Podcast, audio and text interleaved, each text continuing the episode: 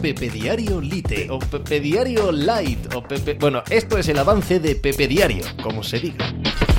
Hola, ¿qué tal? Hoy estamos a miércoles 29 de marzo del año 2023. Hay que agradecer a Luis de la Fuente que haya prestado su primer servicio a la nación, su primer gran servicio a España para que nuestro nunca suficientemente bien ponderado cainismo vuelva a aparecer en nuestra vida. Qué bien, qué maravilla. Con la derrota de ayer de España frente a Escocia y las decisiones del seleccionador nacional, podemos volver a pegarnos alegremente todos los inmensamente numerosos eh, defensores de Luis Enrique, que sí, que existen, que siguen existiendo, se frotan las manos y disfrutan de la hecatombe de la selección española y señalan con el dedo a aquellos que también inmensamente numerosos e igualmente ruidosos eran odiadores de Luis Enrique y ponían en el anterior seleccionador, eh, en la balanza del anterior seleccionador, todos los males que le ocurrían a este equipo. Así que muchísimas gracias, Luis, muchísimas gracias porque ya te has hecho un eh, seleccionador hecho y derecho, un entrenador de España como Dios manda, de aquellos que consigue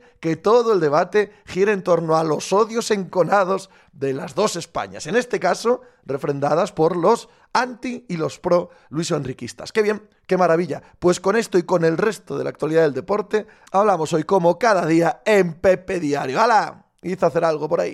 Estás escuchando Pepe Diario.